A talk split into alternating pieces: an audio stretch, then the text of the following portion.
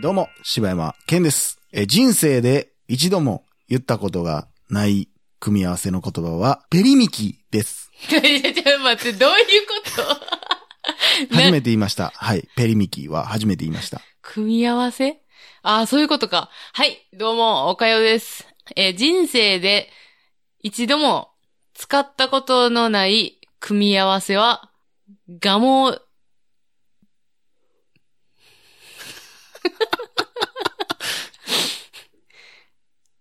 ガペチョムです。うわー、言うてたやん、自分。何を、え、じゃあ言うたことないわ。い つガペチョムーって言うてた。言ってないよ。変なやマジつにすな。ガペチョムなんだけど。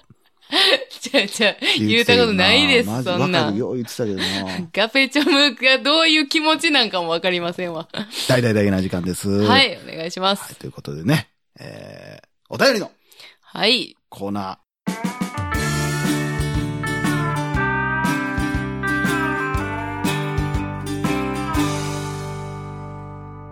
キングジュリアンさんからいただきました。はい。えー柴犬さん、岡谷さんどうも、キングジュリアンです。えー好きなコーナーはお便りのコーナーです。いつも笑いと癒しをありがとうございます。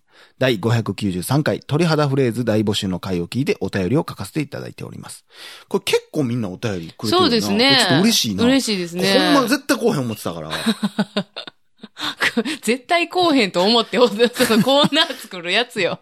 たまに言うやん。なんか、なんか募集って言ってもほんまこうへんから。そうやな。ていうか、意外とこれは大体が来んねんなさ、なんかもうふわーっと言ってるだけやもんね。いや、嬉しいですね。えー私の鳥肌フレーズは、何のために生まれて何をして生きるのか。答えられないなんて嫌だ。そんなのは嫌だ。えーです。そうです。アンパンマンのテーマソングです。子供の時から何も考えずに聞いていましたが、よく考えたら歌詞全体がなんか深くて鳥肌もんでした。子供向けアニメにしてはなかなか考えさせられます。2番。何が君の幸せ何をして喜ぶわからないまま終わる。そんなのは嫌だ。自分の幸せって何なんでしょうか哲学です。柳瀬隆さんが作詞しているらしいです。さすが、おかよと同じ誕生日なだけはありますね。リスペクト。ほなまたね。バイバイだけな時間。ということでありがとうございます。ありがとうございます。まあ、これはよう言われるもんですよね。うんこのアンパンマンの歌詞は深いっていう。うんやっぱ僕あの人の本も読んだことありますけど、うんやっぱね、こういろんなことを考えて、アンパンマンっていう作品に対しての思いがすごいある人やから、うんやっぱ、その曲にも出てるなってほんまに思いますよね、ねなんかね。何のために生まれてきたんですか？そんなわからんまま生まうん死んでいくのは嫌でしょ、うん。終わるのは嫌だっていうのがね、すごくこ。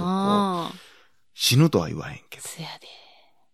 ど。ねなんかだからね、そういうことを一個一個考えながら生きていきましょうっていう意味やもんね。って言いながらこう、だから君は飛ぶんだって言ってね、人の話になりますからね。どこまで。も。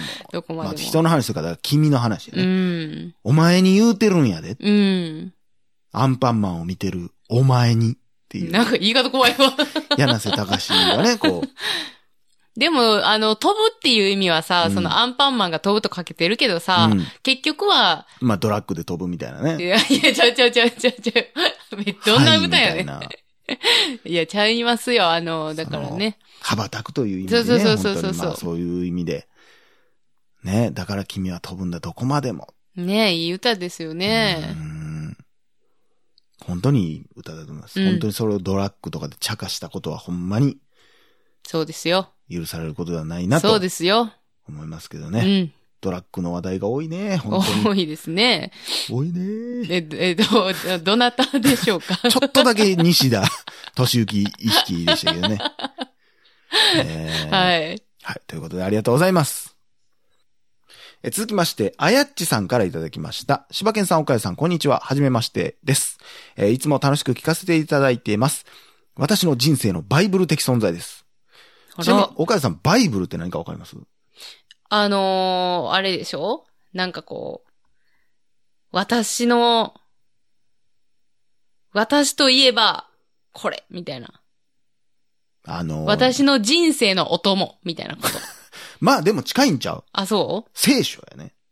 あ、そうですか。うんさて、今回ぜひとも鈴木さんを含めた3人に見てほしい作品があります。まあ多分鈴木さんも聞いてくれてはると思うんでね。はい。え青春豚野郎はバニーガール先輩の夢を見ないというアニメです。なんやろう電気羊は夢を見るのかみたいな。うん？あの、ブレードランナーのね、えちょっとタイトル間違ってるかもしれんけど。うん。何でしたっけ？電気うなぎは。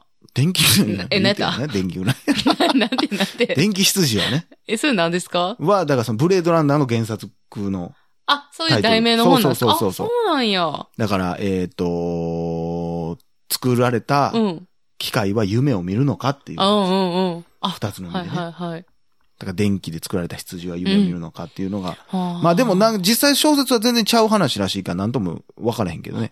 えーこの作品は、鴨志田はじめさんによるライトノベルを原作したしたテレビアニメで思春期の様々な悩みから抱える思春期症候群を量子力学的な観点を交めて、交えて解決していくというものです。ちなみに今年青春豚野郎は夢見る少女の夢を見ないとして続編の映画化もされているので、映画館に向かう頻度の高いお二人は宣伝を見られたこともあるのではないかと思います。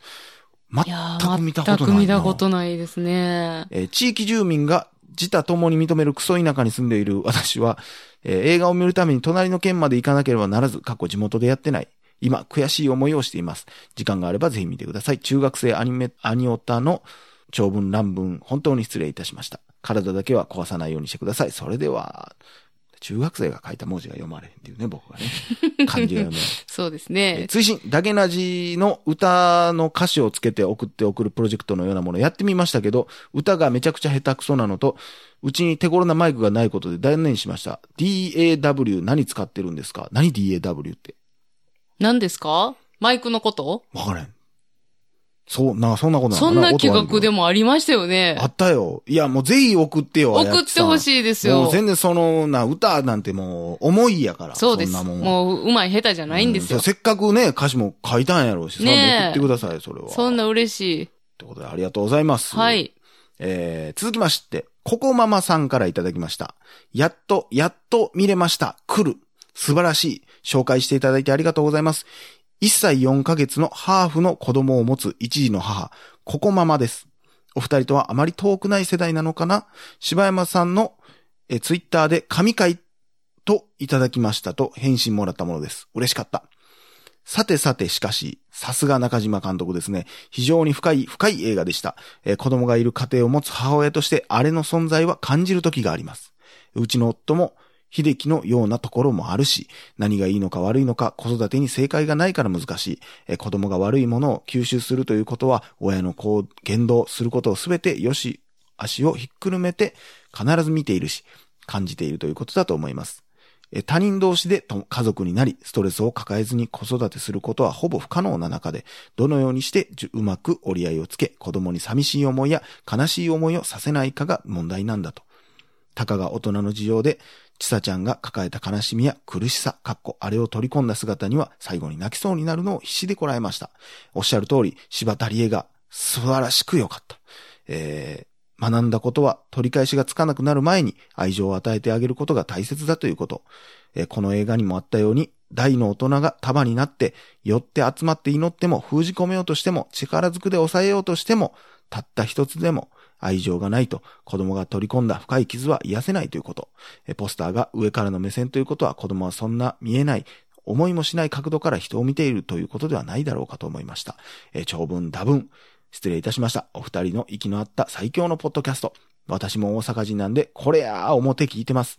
無理せず、リラックスしながら配信していってください。これから日本離れても、ヨーロッパにて拝聴し続けます。応援してます。せーということでありがとうございます。ありがとうございます。すごいね。ってことは、ヨーロッパの方とのハーフ、そうです。ね。いやー、さすがちょっと親の目線ということで、僕らがこう、うん考え、至ってなかったところまでね、うんこう、そうですよね。し、やっぱこうなんかね、いや、いいお母さん、お父さんになるんちゃうかなと思います。そういう気持ちがね、あればね、そう感情的になってしまうこともあるし、自分のことを考えてしまう時もあるし、で、ついついやりすぎちゃうこともあったりするし、そういう人間やからね、うん。それをでも分かって、うん。こう、接することができれば、そう。と大丈夫だと思います。うん。ぜひこれを聞いた方ね、本当に来る。見てみてください。ね。そういう意味でね、そうです。ぜひご覧ください。もう DVD も出てます。そうですね。はい。ということでありがとうございます。はい。ヨーロッパ気をつけて。はい。え続きまして、G さんからいただきました。えー、柴犬さん、岡谷さん、こんにちは。先週からポッドキャスト聞き始めて、今70回くらいです。お二人の映画トークをお聞きしており、私の映画熱がふつふつと湧いてきて、先週の日曜日に初めて一人で映画館に行きました。お、た映画は天気の子です。私としてはとてもいいテーマだし、終わり方も良かったと思いましたが、ネット上,、えーネット上では賛否両論あるようです。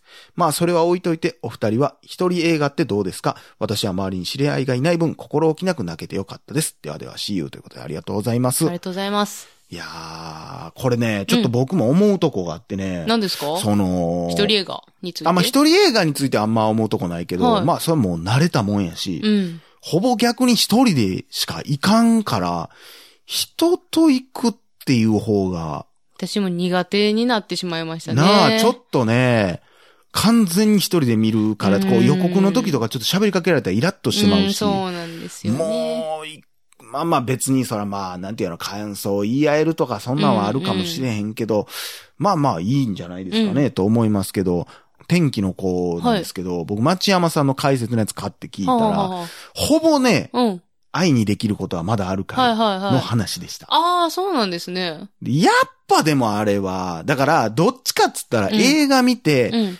愛にできることはまだあるかい、うん。と相当こう組み合わせてみた方がいいんちゃうかなと思いましたね。ねその歌詞にはっり。きり結構、どっちかって具体的な。テーマが出てんのかなって思いましたね。うんそこあんま着目してなかった僕あんまりあれやったんですけど、うんあ、それ聞いたらすごいグッとくるな、みたいなとこもありましたね。なるほどななんでぜひそっちも合わせて聞いていただけたらなとは思いますけどもね。うんうんうんはい。ということで、ありがとうございますでいいはい、ですか、ありがとうございます。え、モッティさんからいただきました。はい。え、柴犬さん、岡谷さん、こんにちは。1話からずっと聞いている大阪在住のもぐりリスナーのモッティです。えー今回の内容を聞いて、うわ、めっちゃお便り送りたいと思って書き込んでいます。天気の子、僕も見ました。天気の子の時らへんやな、これ。ストーリーの遠心力によってキャラクターの心情や背景が気にならないって表現めちゃくちゃマッチして好きです。えー主人公二人とも家庭に色々抱えてそうなのに、その描写がないこと、確かに気になりましたね。過去作のキャラクターの起用だけでなく、昔使った表現や情景が新海先生の表現力の向上過程として現れているのがいいなと思いました。例えば、屋上、階段のシーン、かっことの葉のラストシーンや、消えかかる肌の表現、かっこ星を追う子供の怪心中、景色がぐるっと視点が変わるやつ、かっこ君の名はの星降るシーンなどです。映画のこと、何話したらええんやろみたいなことをおっしゃられていたので、僕から提案です。最近映画だけ見て、汲み取りきれないところは解説サイトを見ようということをしているんですが、そこでこの表現が映画のセオリーとか、この情景はこんな心情を表しているとか知っている知識があれば、作品と合わせて教えてほしいです。えちなみに例えばで言うと、え僕が最近知ったのは、アジカンのジャケットを手掛ける中村祐介さんの描く女性、時をかける少女の走るシーンなど、向かって左を向く人物は未来を見ている表現なんだそうです。演劇なんかでいう舞台の上手、過去舞台を客席側から見て右側から下手側に向かって人が登場し去っていくというところから下手側は未来、これからを見るという意味があるそうです。そういう視点、観点で映画を見るのが面白いし、もしあればぜひ聞かせてほしいです。これからもお二人の配信をいつも楽しみにしています。See you! ということでありがとうございます。ありがとうございます。まあ、なるほどね。まあでもこういうのってほんま難しいから難しいな。ですねほんまにな。どっちかって言ったら、だからこういう知識うんっ。ていうのはほんまにやっぱプロの人がやっぱ語るべきなんかなと思って、あんまり僕はそういう部分って、まあもちろんできないですしね、知識がないから、うそういうなんか上手があって、下手があってっていうのは、やっぱ専門の、それこそ町山さんとかはやっぱそんなんとかね、こういろんなこと知ってありますし、うんこういう表現をするってことはこういうことやっていうのはわかりますけどね。僕はもうほんまに見たまま感じたまま、うん監督がこう、こういうことでやってんちゃうかなみたいなのを感じれたらそう。うん。で、まあね、この左を向いてたらっていうのは、感じ取ることはできないじゃないですか。うんうん。そのそういう趣旨で書いてるっていうのはわかるし、他の作家さんももしかしたらそういう趣旨かもしれんけど、うん。その辺はね、やっぱこう、僕もこう、あーって調べて思うこともありますし、だから、それはちょっと僕の、僕の背中にはちょっと荷が重すぎるというかね、うん。なかなかやりたくてもできひんっていうのがやっぱり、うんうん。だからプロとアマチュアはおんのかなって思うところでもありますけどね。もう、はい。私は全くそういう観点はもうわかりませんから。でも多分な、えー、その、何やったっけ？その、描写の話してたんって、おかよじゃなかったっけ？何でしたっけ？背景が描かれてないかあんま分からへんみたいな。そうでしたっけ？まあ俺もそんなに覚えてるわけじゃないけどね。まあだからそういう、ね、私もだからそんな、書き、書き手作り手のね、こう、下手上手なんか、わかりませんしでもそんなんって、あのーもう後々そうやって、私ジョーカーの時も、うん。こう、映画を見た後、うんいろんな、これはどういう意味があんねやろとか、うん全部に意味がありそうで、うん全部調べたいと思って、いろいろ見てたら、あ、これはこういうことを表してんねやとかっていうのが出てくるじゃないですか。でもなんかそういうので、どんどんどんどん映画が深くなっていく、自分の中で。うんっていう面白みってすごいあると思うから。解体新書みたいな欲しい映画ってそうあるもんね。そうそうそうそう。だからもういろんなところをもうなんか探り当たるっていうのはいいんじゃないかなと思いますね。にはい。ということでありがとうございます。はい。以上、柴山健でした。おかよでした。心地よいミュージック何気ない休